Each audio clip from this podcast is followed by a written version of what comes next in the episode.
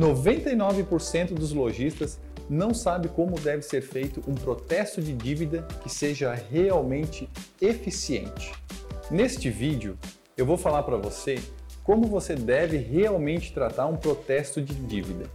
Embora boa parte dos lojistas faça esse protesto, boa parte deles não sabe o momento correto de fazer ou mesmo saber se o valor que você está tentando negativar ou você está tentando protestar é um valor adequado e que o cliente realmente vai pagar. Quando a gente está falando da questão de valores, o que a gente tem que levar em consideração é o seguinte: imagina que o cliente tem uma dívida com você lá é, de 100 reais. É uma única parcela, ainda existem outras parcelas do contrato que, que vão vencer e tudo mais. Ah, e você resolve protestar esse título, tá? Por quê? Tem algumas pessoas que são um pouco mais radicais, né? Eu já vi isso inclusive em comentários dos vídeos aqui no, no YouTube, que é o seguinte: ah, o cliente não me pagou, eu vou lá e protesto mesmo. Lembre-se sempre o seguinte: a gente está tentando recuperar o crédito do cliente. Não é uma briga pessoal entre buscar o crédito, uh, buscar o dinheiro novamente ou recuperar o crédito. Sempre vai ser recuperar o crédito. Cliente bom é cliente fidelizado. Então eu digo em diversos vídeos aqui, a gente não sabe às vezes o motivo que esse cliente está passando por deixar de pagar. Exceto se você não usa a nossa plataforma para saber se o cliente é bom ou ruim, né? Então, vamos lá. Quando a gente tem lá uma dívida de 100 reais e você vai protestar esse título, você deve entender que esse título protestado gera encargos lá com o cartório. Eu não sei exatamente os valores de cabeça e tudo mais, mas imagina que o cartório vai cobrar lá algo em torno de 30 reais para fazer o protesto dessa dívida. Enfim, eu acho até que esse valor é maior, mas a título aqui de, de exemplo serve.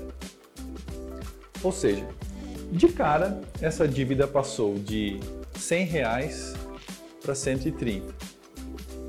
E ainda a gente vai ter lá o, o júri, multa e tudo mais acoplado nesse valor aqui. Ou seja, se o cliente já não deu conta de pagar 100 reais, eu estou cobrando aqui 30% a mais. Então, estou dificultando ainda mais o pagamento para esse cliente. O que, que eu quero dizer com isso? Você deve buscar essa questão de protestar as dívidas quando esses valores têm é, um, um, valor de, de, cobrança substancial. Né? Então, por exemplo, né, você precisa criar uma, uma, uma régua de corte aí a protestar somente quando for acima de 300 reais ou o que eu acho que é interessante também, 400. Tá? Por quê? Porque quando esse cliente tiver uma, uma, um pedágio maior aqui para pagar por conta do, do cartório, ele não penalize algo tão alto no valor da dívida, certo? Então, se esse cliente tem outras parcelas a vencer, espera vencer outras e aí você protesta.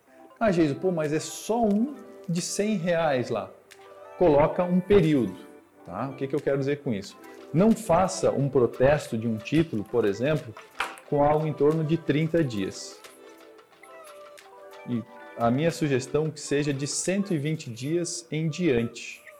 Aí sim você já teve uma maturação daquela dívida, você já teve um tempo maior para tentar cobrar do cliente e não teve êxito. Então, o que sobrou de alternativa para você foi protestar. O grande benefício de você protestar é que o cliente realmente, se ele tentar buscar é, algum financiamento bancário, alguma coisa nesse sentido, você é, está dificultando essa, essa questão para ele, tá?